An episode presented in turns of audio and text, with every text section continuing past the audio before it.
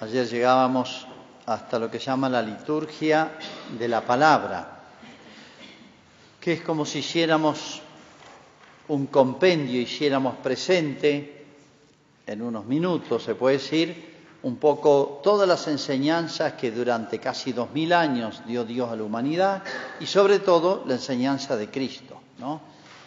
De manera que la misa, fíjense, es un, como un compendio de la historia ¿eh? real. Hoy vamos a explicar lo que se llama el ofertorio. Es un rito muy breve, es cuando se traen las ofrendas, las misas más solemnes se traen en procesión, como vamos a hacer hoy, este, y culmina con esa oración que hace el sacerdote, ya vamos a explicarla, y que tiene un sentido muy profundo, como todas las partes de la misa, y eh, muy antiguo y muy significativo, y está todo tomado, por así decir, de la, de la Sagrada Escritura. Como le decía anoche, en la antigüedad, durante muchos siglos, eh, que la mayoría de la gente que se, se bautizaba eran adultos, porque el cristianismo recién estaba expandiéndose. La mayoría del pueblo era pagano, tenían las religiones antiguas, ¿no? según las zonas.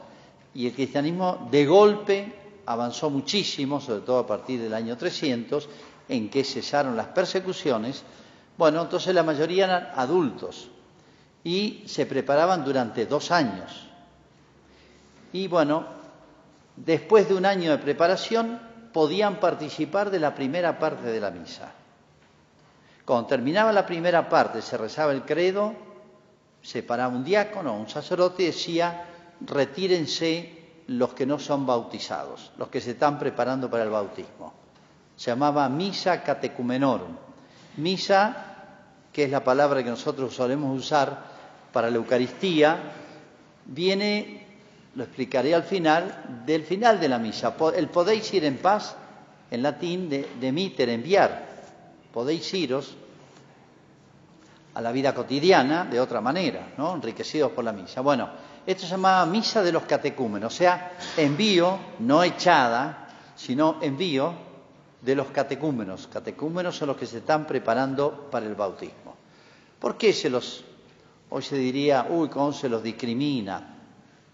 Pero era muy sabia la iglesia, tomando esas palabras del mismo Cristo, no deis las cosas santas a los perros o a los cerdos, es una manera este, simbólica de hablar de Jesús, medio metafórica, como diciendo, no deis las cosas santas a los que no pueden entender las cosas santas.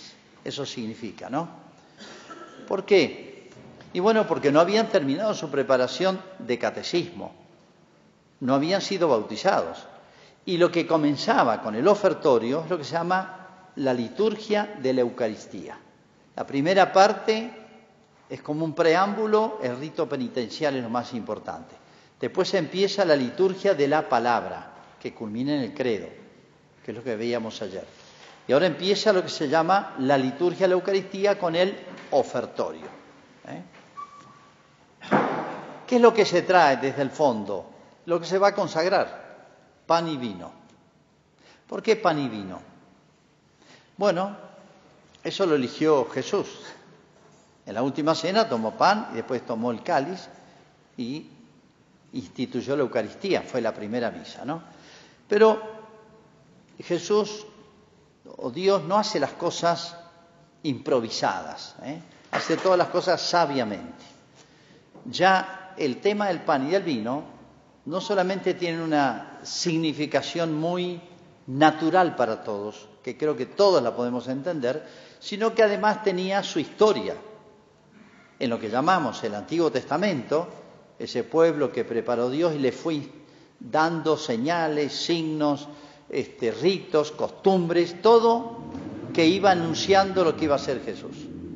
Bueno, el pan tenía no solamente una significación muy natural, que la tiene para todos, la decimos hasta en refranes, que no falte el pan a mi casa. No quiere decir que coman sol, desayunen, almuercen y cenen pan, significa alimento. ¿eh? Y en el Padre Nuestro, el pan nuestro de cada día. ¿Qué significa? El alimento. no solamente material, incluso podría extenderse a todo, necesidad de una familia. Pero el pan tiene una significación universal, es una comida que está en todo el mundo, de las más antiguas, este, de manera que es, representa algo para nosotros, alimento, sin el cual no se puede vivir, y significa todo alimento. Pero en la historia de Israel hay muchos episodios, no uno, muchos, pero hay uno muy significativo porque Jesús lo, evoca. Es el famoso maná. Los judíos cuando salieron de Egipto fueron llevados al desierto y allí en el desierto no tenían mucho que comer. Y bueno, Dios les mandó a pedido de Moisés una comida especial. Amanecían y en unos arbustos que habían en, en torno al campamento había como pegado unas este, como partículas este, de, una especie de pan que tenía como gusto a miel. Una, como diría, miga de pan con miel, para decirlo en términos más o menos comprensibles. Los judíos dijeron, ¿y esto qué es? ¿Qué es esto? ¿Qué es esto? En hebreo es maná. Maná significa, ¿qué es esto? Porque salieron de las tiendas, de las carpas, y encontraron eso, milagrosamente. Y durante 40 años que peregrinaron por el desierto, encontraron al amanecer el maná. Era como una especie de alimento este, polinutritivo, porque tenía todas las vitaminas, con eso podían vivir. Era milagroso, ¿no? Realmente. Y deja de caer el maná cuando entra en la tierra prometida. Era una figura de la Eucaristía. Cuando entremos en el cielo, figurado en la tierra prometida, ya no hace falta la Eucaristía, está el mismo Jesús. Ahora está Jesús escondido, en la Eucaristía, ya está Jesús cara a cara. Ya no va a hacer falta la hostia, la Eucaristía. Lo veremos tal cual es, cara a cara. Por eso dejó de caer el maná, como diciendo ahora ya tienen la tierra que emana leche y miel. Era la tierra promedio. Entonces, tenía una larga historia muy significativa para los judíos. Ese pan milagroso que los alimentaba y que caía del cielo. ¿eh? ¿Recuerdan ustedes cuando Jesús hace el milagro de la multiplicación de los panes? Los judíos le hacen referencia a Jesús. Moisés nos dio el pan del cielo. Pan del cielo era el maná. Y Jesús los corrige, ya veremos ese texto. Es mi Padre el que les dio. Y yo les voy a dar un pan más grande. Pero ese maná era una figura con el cual Dios preparaba pedagógicamente de a poquito, durante siglos, para que tuvieran tiempo de, masticarlo, de, charlar sobre el tema, de evaluarlo, de profundizarlo, para que cuando Jesús instituyera la Eucaristía, la misa, a un judío ya le dijera mucho el que Jesús eligiera pan. Hay muchos otros signos del Antiguo Testamento, especialmente Melquisedec, un personaje misterioso que aparece cerca de dos mil años, que está en el canon de la misa, el sacrificio de Melquisedec, ofreció pan y vino. El pan, fíjese también, además, naturalmente se hace con muchos granos, se muelen, muchos granos se muelen y con eso se hace la harina y se cocina y se hace el pan. ¿eh? Todo eso tiene una significación. Así como de muchos granos se hace un solo pan, se puede decir, se muele. Así también, de alguna manera, este pan va a representar el sacrificio, a Cristo víctima. Y de alguna manera unimos nuestras ofrendas, nuestro sacrificio al de Cristo. Nosotros somos como esos granitos. Un pedazo de pan son muchísimos granitos de trigo. Ahí estamos nosotros. Algo parecido pasa con el vino. El vino es fruto de la vid, de muchas uvas prensadas, algo parecido que con los granos de trigo, muchos prensados significa el sacrificio. ¿eh? Moler el, grano, moler el grano de la uva también.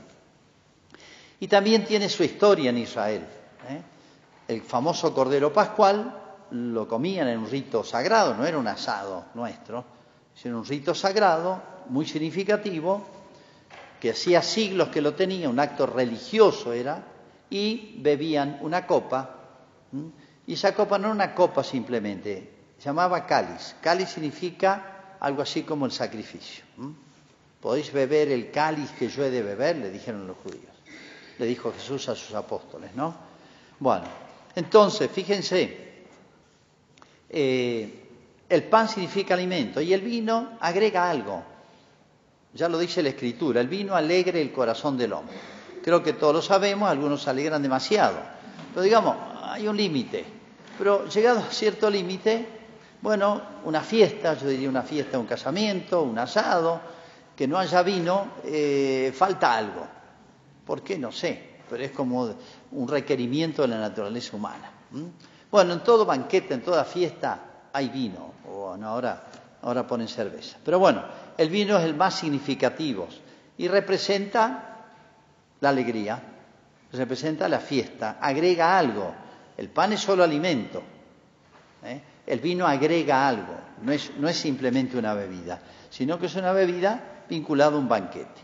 Por eso, pan y vino juntos, si sabemos leer los signos, eh, eh, que son realmente evocativos de muchos hechos, y para un judío esto le evocaba muchas cosas, este, representa un banquete, ¿eh? simbólico, figurativo, pero real, un banquete espiritual. Y fíjense, si empezamos a, ver todas las enseñanzas de Jesús, no solamente empezó la vida pública Jesús en una fiesta, el primer acto público, cuando Jesús se hace conocer, como el Hijo de Dios hecho hombre, llevaba 30 años, pero se da a conocer en las bodas de Caná, una fiesta de casamiento que duraban 6, 7, 8, 9 días. O sea, fiesta en serio. Ahí se da Jesús a conocer haciendo qué? Un milagro. El milagro muy conocido, este, que es el famoso cambio del agua en vino, porque se habían quedado sin vino. No solamente empezó en una fiesta, en una fiesta de casamiento, que eran las fiestas más grandes, sino que además muchas parábolas de Jesús, podríamos recorrerlas, pero no hay tiempo, habla Jesús de un banquete. Un rey invitó a un banquete, uno fue, bueno, y, e incluso, como lo hemos hecho referencia días anteriores, este, felices los invitados cuando vamos a comulgar al banquete del Señor, a la al banquete de las bodas del Cordero. Si alguno, dice Jesús en el Apocalipsis, mira que estoy a la puerta y llamo, si alguno me abre, entraré y cenaremos juntos. Tema que ha sido este medio inspiradora de una canción, ¿no? No es textual todo el Apocalipsis, eh, el texto de la canción no toma todo el Apocalipsis, pero esa figura está. ¿eh? Bueno, esta está tomada de los libros sagrados del Apocalipsis, ahí se habla justamente de esto. Bueno, en síntesis, no solamente es pan y vino, sino que, que tiene su historia, su significación natural e histórica para un judío, y de Jesús, porque si ustedes recuerdan, no solamente hizo el milagro de las bodas de Caná, transformar el agua en vino, sino que también multiplicó dos veces los panes, y en ambos casos en abundancia. O sea, Jesús refuerza todo ese significado que tenían el pan y el vino. Entonces, cuando la última cena, lo veremos más adelante, Jesús tomó pan y lo consagra y el vino, para un judío, y nosotros tenemos que este, profundizar un poquito nuestra fe en esta, en la Sagrada Escritura, esto está todo allí, apenas leemos un poquito, uno dice, ah, todo lo que me dice esto, todo lo que representa. ¿eh? La misa es un hecho espiritual.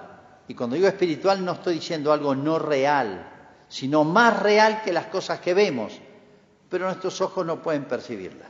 Percibimos las cosas sensibles, perceptibles, por, captables por los sentidos nomás. Por eso se usan tantos signos, pero que tienen su historia y su historia importante. Bueno, fíjense otro detalle. En las misas más importantes siempre se hace una entrada. Se trae el pan y el vino en una procesión. Si ustedes recuerdan, ¿eh?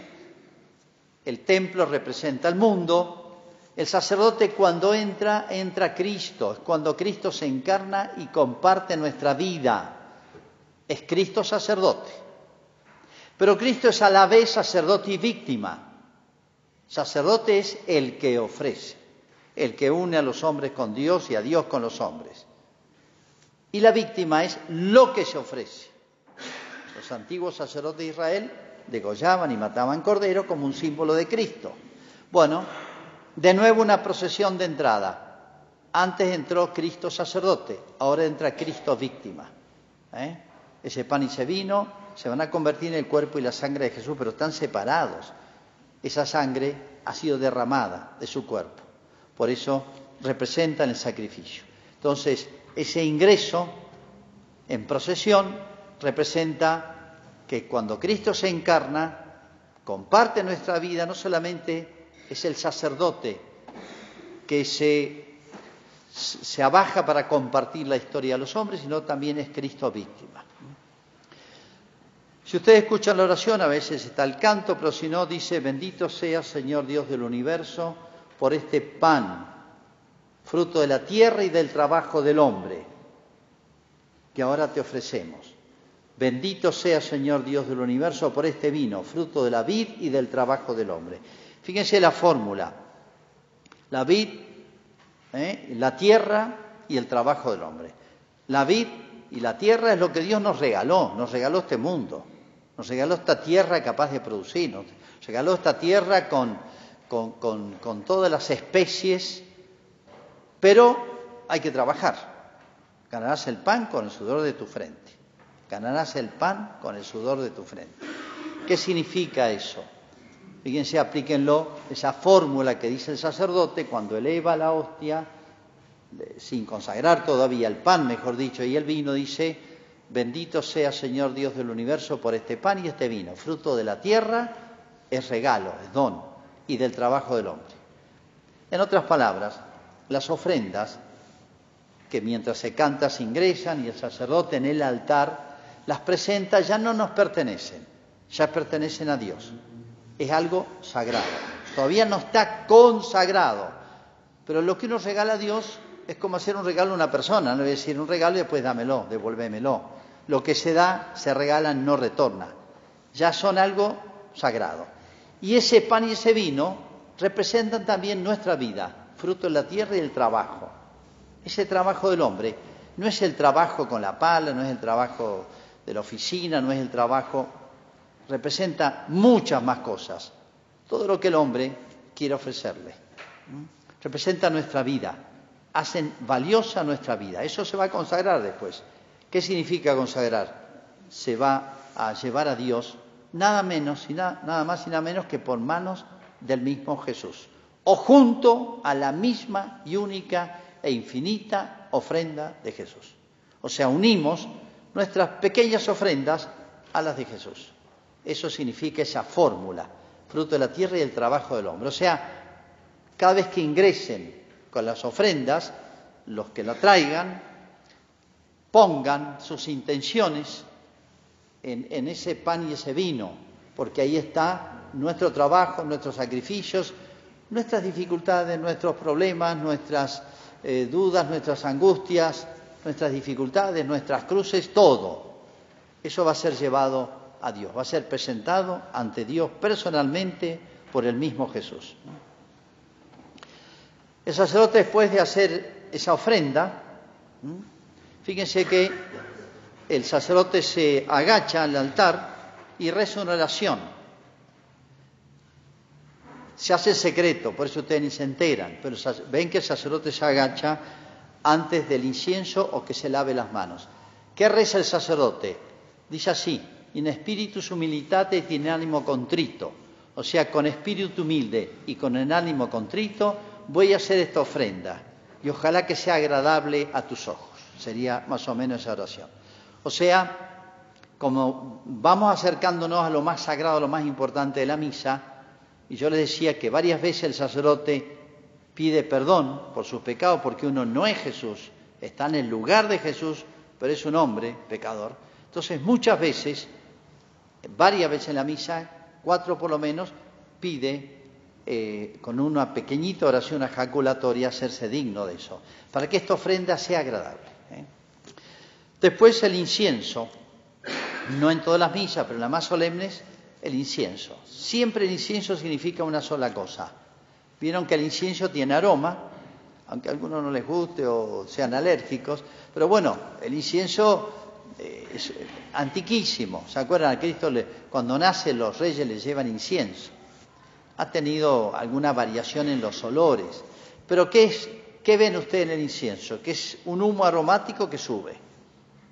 Representa la oración, siempre. Por eso se inciensa el, altar al llegar, para que la misa eh, eh, expresa que la misa sube al cielo, está en el cielo. ¿eh? ¿Por qué la Sagrada Escritura? Para que la fe y todo lo que nos enseñó Jesús nos, ayude, nos abra la mente para las cosas de Dios. ¿Y por qué se incensan las ofrendas y el altar donde van a estar? Pero las ofrendas especialmente, para que estamos significando que eso que hemos llevado al altar, que ahí estamos nosotros, está todo lo nuestro, pequeñito, pero vale, este, suba hacia el cielo. El incienso siempre significa eso. Y ustedes no lo alcanzan a notar tal vez, pero el sacerdote en, en el cáliz, donde echa el vino, echa una gotita de agua. Esa gotita de agua, ¿qué significa? Varias cosas. Significa el vino y el agua significa Jesús que es Dios y hombre, la humanidad. Pero significa que ahí estamos nosotros. El vino representa a Jesús y el agua, la gotita agua a nosotros. Es poquita cosa, somos poquita cosa. Pero pegado a Jesús, agarrado a Jesús, que ese vino se va a consagrar, esa gotita que somos nosotros, estamos todos, realmente se hace valiosa, es vista por Dios con los ojos con que ve a su propio Hijo muy amado. Eh, fíjense que el incienso, se incensan las ofrendas, después se incensa el sacerdote, para que la oración del sacerdote valga, para que esas ofrendas sean llevadas a Dios, y después se inciensa a los fieles, a ustedes, porque son bautizados, y también porque son confirmados. En otras palabras, al ser bautizados son parte de Jesús. Los templos paganos, o sea, antes de Cristo, aún en las religiones más elaboradas, como es la de Grecia, Roma, los templos que se conservan en Europa eran chiquitos, porque solamente entraba el sacerdote y la gente estaba afuera. No veía nada, entraba, estaba adentro, hacía sus oraciones, sus ritos y salía. Es una novedad cristiana que llamó la atención, que sorprendió en la historia, que en los templos cristianos estaba el sacerdote en un lugar, pero también estaban los bautizados. ¿Por qué? Porque en el cristianismo el, hombre adquiere una dignidad, una nobleza especial por el bautismo y la confirmación, porque nos hacemos hijos de Dios. Y de alguna manera se llama sacerdocio de los fieles. Pero la dignidad hijo de Dios del bautismo jamás la concibió el mundo pagano, por eso jamás pensaron que pudiera estar en el mismo templo el sacerdote y los demás hombres. Ellos decían solamente el sacerdote puede estar ante Dios. Cristo nos dignificó por el bautismo, nos hizo hijos de Dios y por eso podemos estar en el mismo recinto en que está Dios. Y está el sacerdote que representa a Cristo. El sacerdote después se lava las manos y reza una oración que está tomada de la escritura también. Dice, lávame domini ab iniquitate mea, eta peccato meo mundame. Está tomado el Salmo 50. Lávame, Señor, de mis culpas y purifícame de mis pecados. Como el agua lava las manos, eh, esa oración, antes de empezar, fíjense cuántas veces el sacerdote pide perdón de sus pecados, este, tomado el Salmo 50, que es de David, cuando se convierte, después de sus grandes pecados, representa la indignidad del sacerdote pero la alteza de lo que va a ser en pocos minutos. Y después dice, orad hermanos para que este sacrificio mío y vuestro, fíjense que, esa oración a veces la tenemos poco en cuenta, orad hermanos para que este sacrificio mío y vuestro sea agradable a Dios. Yo les pido socorro a ustedes. El sacerdote, por su indignidad, representa a Cristo, algo gigantesco, pero uno es miserable.